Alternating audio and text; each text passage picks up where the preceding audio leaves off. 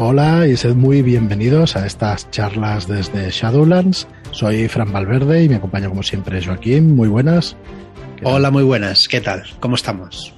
Pues muy bien, y hoy especialmente bien porque ya veis que, contamos con, con Ricard Ibáñez. Ricard, ¿qué tal? ¿Cómo estás? Hola, muy buenas. Pues Ricard Ibáñez, que yo creo que necesita presentación, pero aún y así la vamos a hacer para las nuevas generaciones que se que vayan viendo este vídeo. Ricard Ibáñez es autor, autor de juegos de rol y, novelista también. Y es autor de La piel de toro, es autor del suplemento del libro que hoy, bueno, mañana más bien, cerramos su preventa. La piel de toro es un suplemento clásico para la llamada de Cthulhu y en esta edición es para la séptima edición, es eh, la adaptación, la séptima edición de, la llamada de Cthulhu. Y bueno, hemos querido invitar pues al autor principal, porque es verdad que en La piel de toro hay algunos autores más que participan. Y, bueno, estamos muy contentos, orgullosos de, publicar, de poder publicar este suplemento y, muy contentos de que, de que esté aquí Ricard con nosotros, ¿no? Y de tener aquí un ratito con él una charla. No ha podido ser en directo, porque también nos fallaba Marlock y eso, y, hemos podido grabar un día antes de que lo estáis viendo, ¿vale? Lo grabamos ayer. Así que nada, las preguntas en directo, pues intentaremos nosotros ahí en el chat de, de YouTube, intentaremos nosotros estar para responderosla, pero Ricard pues no nos estará escuchando. Así que nada, vamos a empezar. Eh, deciros eso, que quedan nada, 24 horas ya para que acabe la piel de toro que además de todo lo que os hemos ofrecido, en una reducción de precio, en un shadow shot gratuito en físico también, pues se ha unido una última promoción que es que para el comprador, para uno de los para un afortunado comprador de la piel de toro en esta preventa, pues eh, vamos a dar todo lo que publique Shadowlands en físico el año que viene. Así que. El Tulu, el Tulu de oro. El Tulu de oro, efectivamente. Hemos hecho un, un pequeño, bueno, Marlos nos ha dibujado un pequeño Tulu dorado que irá dentro de uno de los libros de esa piel de toro. Y bueno, como, como ya sabéis, solemos hacer alguna promoción, alguna cosa, pero, pero esta vez hemos tirado la casa por la ventana porque la ocasión lo, lo merece.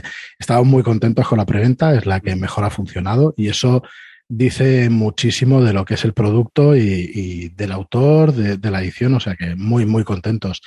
Eh, Ricardo, cuando oyes estas cosas, venga, ¿qué, opinas? ¿Qué se te pasa por la cabeza? Ah, bueno, que estoy viejo, que estoy viejo. Cuando empiezo a decir eh, clásico, cuando me viene gente con sus hijos diciendo, yo empecé a jugar con tu juego. Eh, me, entonces, me hacen recordarme que esto de aquí no es Tipex. Claro. Han pasado algunos años, algunos años. ¿Y cómo fue esa concepción de, la piel de toro? ¿Cómo, ¿Cómo, fue el encargo y todo eso para quien no lo sepa, que para quien no conozca la historia? Bueno, verás, mm, esto fue un fue un acoso y derribo eh, por y al final por eh, básicamente ya por, por por pereza. En un principio, mm, Francesc, Francesc Matas, del gerente de Joc Internacional, desde que prácticamente desde que salió Tulu quería hacer un suplemento dedicado a España. Se iban a encargar, eh, si mal no recuerdo, Luis de Estrés, José López Jara y Jordi Zamarreño. Incluso se había guardado el, número en, la, en el planning de los suplementos que tenían que salir, incluso se había guardado el nombre. Hasta Sandy Petersen hizo un prólogo. Pero, por varias razones, que no vienen al caso, eh, pues este, esto no salió adelante. No salió adelante, aquello durmió, supuso dormir el sueño de los justos. Te estoy hablando de que el proyecto era del año 88-89. O sea, más bien en el año 89. Y bueno, servidor sacó aquel arre, eh, empecé una relación de publicación con Francesc, que bueno, no siempre nos entendíamos, pero más o menos íbamos haciendo. Y le empecé a decir, mm, Francesc, piel de toro, oye, que yo te lo saco, que yo te lo saco, que yo lo hago. Entonces eh, salió un, un, suplemento, o sea, un, un, especial piel de toro en líder, que fue un poco el pistoletazo de salida de, del proyecto. Y finalmente, creo que fue el año 95-96, salió el, salió el suplemento. Creo que fue de los últimos que sacó eh, Jock Internacional antes de cerrar, lamentablemente. Sí. Pues bueno, la verdad es que se recuerda con muchísimo cariño. Eh, yo, sinceramente, cuando ya firmamos contigo, bueno, incluso de antes, eh, no recuerdo cómo estaban las ediciones anteriores, cómo estaba la, me refiero a esa reventa que hay, libros de segunda mano y todo eso. Pero creo que se pagaban precios altos. Así que bueno, esto es, irónico. estaba la, la, primera edición del año, ahora no te sé decir si el 95 o el 96. Hmm. Luego en el 2002, si no recuerdo mal, Chrome, Proyectos Editoriales Chrome, sacó una nueva edición. Por un lado, muy bien, porque lo hizo todo a base de fotos, pero por otro lado, muy mal, porque se pusieron unas, hubo, había cada unas ratas brutales. El sello habitual de, del Chrome. Y de esa, de esa, creo que sacaron 300 ejemplares o algo así, con lo cual es inencontrable. Sí, sí, es que estaba a precios bastante, bastante altos. Lo, lo curioso del caso, y esto no lo sabes tú, no. es que a las dos semanas de firmar contrato contigo, sí. otra editorial, que no voy a decir el nombre, se puso en contacto conmigo para sacar piel de toro. Ostras, ostras. O sea que. sí, a ver, al final. Lo siento, pero. No lo sé, es una, es una obra que yo creo que todo el mundo guarda en el recuerdo. Si ya me dices que fueron 300 ejemplares de Chrome, que no lo sabía yo, ahora entiendo la escasez también. Ahora entiendo la escasez porque, claro. porque sí, porque es una obra pues eh, súper recordada y muy querida por todo el mundo. Yo creo que la, la, primera edición tuvo que ser más grande. La, yo tengo la primera. 96, sí, sí, esa fueron 500 o 1000 ejemplares incluso. Pues tampoco, tampoco es mucho. Pero bueno, piensa que las en esa época el aquelarre de Jockey Internacional, la primera edición fueron 3.000 ejemplares y luego fueron sacando reediciones de 2.000 y tal. Bueno, luego, luego está cuando a Caja de Pandora se le fue la olla y sacó una edición en color de aquelarre eh, al año de haber sacado una edición en blanco y negro y se le ocurre sacar 10.000 ejemplares. Ostras. Sí, sí, por eso toda, de la segunda edición de Aquelarre, que tiene ya 20 años, Todavía puedes encontrarte palés enteros. Sí. Te puedes forrar una habitación, si quieres, con, con, los libros. Es que el mercado editorial ya es complicado, pero es que el del rol es aún más complicado. Bueno, es que a alguien se le fue mucho la pinza. Eh, o eso, o el que le distribuía la farlopa ese día se la dio un poco cortada, o no, sé, no sé qué pasó. Yo la verdad es que bueno, tenía mucha confianza, ¿no? Quizás. Bueno, ya sabes, nosotros tenemos confianza, sí, Joaquín, sí, pero, pero, claro. Pero no, no me cifras... la lengua que como te empiece a decir cosas... Verdad, verdad. No hace falta. La gente se pone se, se queda blanca. sí. En fin. Bueno, en fin, sí, cosas que pasan en, en la vida y cosas que ves y que, y que vas viviendo con los años. Muy bien, pues nada, tenemos esta, como decía, esta tercera edición y ¿qué es lo nuevo? Pues eh, salen cuatro aventuras nuevas, el texto es como el del original, pero las ilustraciones, maquetación y todo lo que viene, la verdad es que está, estamos eh, remaquetándolo y reilustrándolo todo para la ocasión. Hay un trabajo ingente, como tú decías, lo de las serratas es eh, problemático, es un, es un problema y esperamos que, que la edición pues la hayamos cuidado como para que no encontréis mucha cosa. Lo de las erratas es complicado no tener un, tener un libro sin erratas. Yo no sé si decirte que es imposible, pero bueno, la verdad es que luchamos para que sean las menos posibles. Así que ahí estamos y decorando y haciendo cositas y bueno, y alguna sorpresa que incluso no ha salido ni en la preventa y que esperamos daros cuando llegue a casa, ¿vale? Así que a ver si, si la podemos enseñar dentro de poquito, eh, que va a ser una cosa chula también. Pero bueno, no, lástima que no puedo avanzar algo más porque es que el trabajo al final del día a día, pues no, no nos da tiempo a sacarlo. También os habíamos anunciado que íbamos a seguir la línea de la piel de toro, pero es verdad que es pronto. Eh, con Ricard ya hemos hablado alguna cosa, pero si te parece, Ricard, dentro de unos meses, pues ya hablamos más largo y tendido de, de lo próximo que saldrá porque, como decías tú, si había alguna editorial pues ya que estaba interesada, pues esto es que de alguna manera o, que se cuece en el aire o que el círculo rolero es pequeñito, lo que sea, pero realmente el interés ha estado siempre. Nosotros ya os decimos que estamos muy contentos de, de cómo ha funcionado la preventa y, y, de la esperanza que tenemos en cómo funcione después en tiendas. Eh, sí que os podemos decir que la tirada va a ser más grande que, que, lo que decía Ricardo de la primera edición, con lo cual, pues, pues, pues muy bien, muy contentos del resultado y que dure tiempo y que, y que pueda salir, como es nuestro sueño, fuera de nuestras fronteras, que bueno, que va a ser complicado. No sé a quién le, le importará fuera de aquí esta, esta piel de toro, pero intentarlo sí, sí lo vamos a intentar. Y nada, Ricard, pues eh, comentar cositas. ¿Alguna anécdota que tengas de, de esta piel de toro? Eh, ¿Has dirigido muchas veces las aventuras que vienen en ella? ¿Algunas de las que has escrito tú? El, Nuestra Señora de las Nieves, uh -huh. que es muy poco tu, uh, tuluniana, porque es mm, más bien una historia de fantasmas. Es curioso porque Nuestra Señora de las Nieves es uh, incluso anterior a la idea del suplemento. Eh, yo la escribí para un juego de rol que me encanta, que se llama Malefice, francés. Es un juego de mediados de los años 80, muy adelantado a su tiempo, porque son eh, tres características principales y dos secundarias. Uh -huh. Y luego acabas de hacer el personaje con una tirada de cartas de tarot. Indie totalmente. Yo, yo, sí, sí, pero ya te digo, del año 88. Sí. Ya, eh. Yo estuve persiguiendo a Matas en plan de, oye, oye, Francesc, por tus muertos. Mira, lo publicamos y le añado un par de capítulos sobre la España de, la, de Isabel II y la restauración y ya está. Pero Francesc hizo números y dijo las cartas.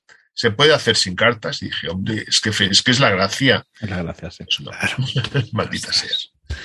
Maldita Ma sea. Malditos editores. es un problema. Sí. Malditos un problema, editores siempre los... pensando en la pela y en enriquecerse. Es que todos los extras es que se dispara todo. Ya, ya. Sí, sí, es terrible mm. eso, pero bueno, la verdad es que es un juego, claro, si es, si es así, no se entiende si la gracia de las cartas no, claro. no tiene.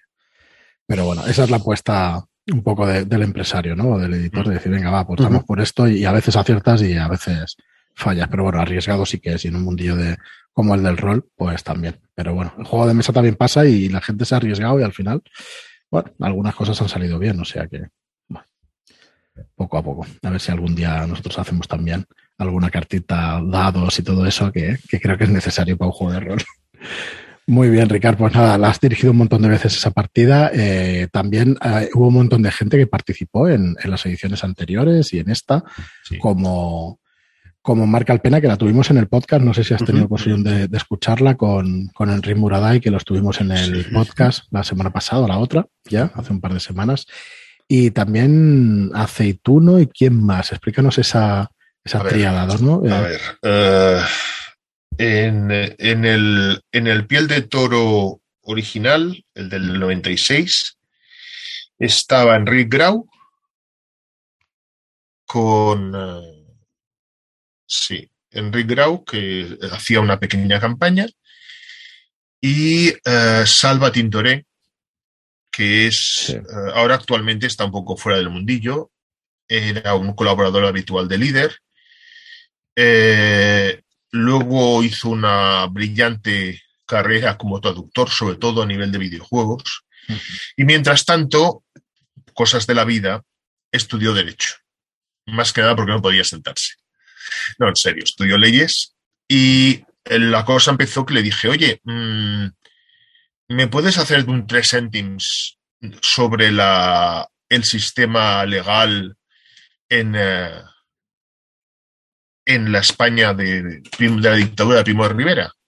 Y él lo que hizo fue presentarme un, un tocho bastante increíble, citándome no solo el, un poco del código penal, sino también un sistema para hacer una, partidas en la que se representaran juicios. O sea, un uh -huh. juego dentro del juego. Y que ese se ha conservado en las tres ediciones de, de Piel de Toro.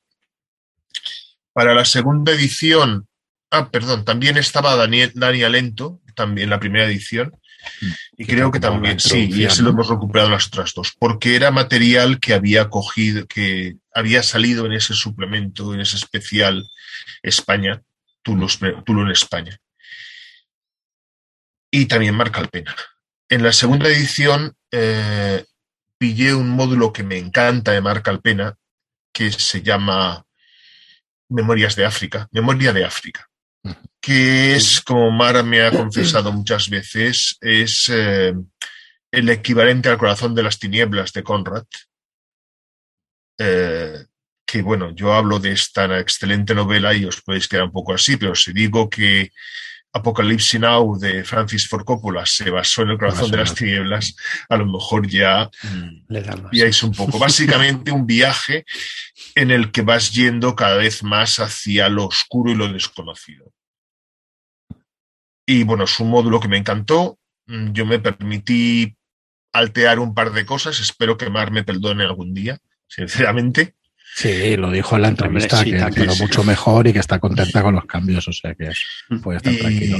Eh, ¿Qué más? Ah, sí, y luego. tenías a CIA ahí, ¿no? Campos, sí, sí, sí, En los 90, con, cuando salió la revista Dragon en España, cuando 5 desembarcó con Advanced, eh, Advanced Dungeons Dragons, iba a decir Advanced Squad, anda que estoy empanado yo pues cuando la sacó, esta revista y tal, y allí montamos un, trío calavera, el redactor jefe de la revista, que era Francisco José Campos, eh, Miguel Acituno y un servidor. Y hacíamos módulos a tres bandas, Campos, Ibáñez y Aceituno, es decir, la CIA. ¿Cómo se hace un, un texto a seis manos? Fácil, yo te lo explico. Uno de nosotros, al azar, empezaba un módulo sin decir nada, se lo pasaba al siguiente, el siguiente no podía corregir nada de lo anterior, lo escribía y el tercero, sin corregir absolutamente nada, le ponía al final. Lo increíble es que más o menos funcionaba. Funcionaban, ¿no? salvo alguna, salvo alguna gamberrada como tres camellos y un trineo, que sea un módulo de Navidad, en que los personajes sean los tres Reyes Magos más Santa Claus, eh, creo que la cosa funcionó bastante bien. Muy guay. Bueno, y también está, a nivel de gamberrada, también escribimos Torero Rules Ole. un módulo de Shadowrun en el que, entre otras cosas, eh, los personajes cogían el metro en Nueva York o donde fuera y salían en Atocha. Cada muy Shadowrun con Qué guay, qué Muy bien. Oye, después de tantísimos, perdón, ¿eh? que te hablas de tantísimos años jugando a rol y tal, em, nos puedes explicar qué te ha aportado a ti el rol exactamente? Ya sea una pregunta muy general y muy abierta y eso, pero sí. Más allá de, tu faceta como escritor, bueno, si quieres incluirla también, pues también estaría. El rol me ha, me ha aportado muchísimas horas eh, de sana diversión con mis amigos, con buenos amigos. Mm, pues, muchísimas. ahí lo dejo. sí, sí, es que es lo que nos aporta a muchísimos de nosotros y por eso es algo que es engancha muchísimo, es algo muy difícil de dejar también porque al final estás ahí muy metido y, lo que acabas de decir es un poco lo, principal. A nivel profesional, yo supongo no te has podido dedicar en exclusiva, pero te ha aportado también por lo menos una pequeña ayuda, Ricard, ha habido altibajos, ¿cómo ha ido? Sí, a ver, evidentemente, la vida, la vida es lo que te pasa mientras haces planes. Mm. Yo la verdad es que siempre pensé que yo me orientaría más hacia la narrativa y miras hacia atrás y dices, bueno, sí, he escrito algunas novelas, pero sobre todo cosas relacionadas con el rol. Mira, ¿qué le vamos a hacer? Bien. y ahí sigo. Eh, de los encargos que me hacen, eh, 8 de 10 son, están relacionados con el rol, así que bueno, pues vale. ¿Qué le vamos a hacer? Marcial La Fuente Estefanía no, no escribía novela romántica, eso lo hacía Corintellado. Claro. Sí, sí, pero bueno, al final eh, es lo que tú dices y tampoco has acabado. O sea, yo creo que tienes bastante cargo y que vas trabajando, ¿no? Que va habiendo, que va habiendo trabajo alrededor del rol. O sea que no sé si más que nunca o, o igual o cómo lo ves tú.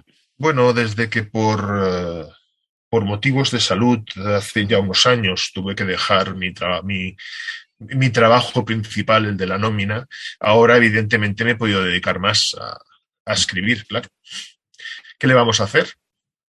No, pero Una, lo, lo, malo en lo bueno, lo bueno en lo malo. Sí, sí. Pero ¿Crees que va en aumento el mundo del rol, el juego? ¿Hay más gente jugando o, o, es la misma? A ver, a ver, a ver, a ver. Uf. Si me dieran un, un, céntimo de euro por cada vez que me han hecho una pregunta parecida a esta, uh -huh. yo siempre contesto lo mismo. El rol tiene una mala salud de hierro. Es decir, nunca será un gran negocio yeah. en el que estén interesadas las grandes editoriales como Planeta, Random House, Robin Cook. Nunca lo va a ser. Pero mmm, hay un goteo de gente, es, una, es una afición básicamente de, de, de gente de instituto y de, y de, y de universitarios.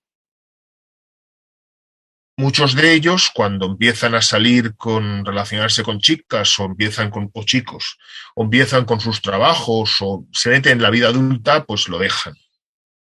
Eh, otros no y continúan más o menos como pueden toda la vida.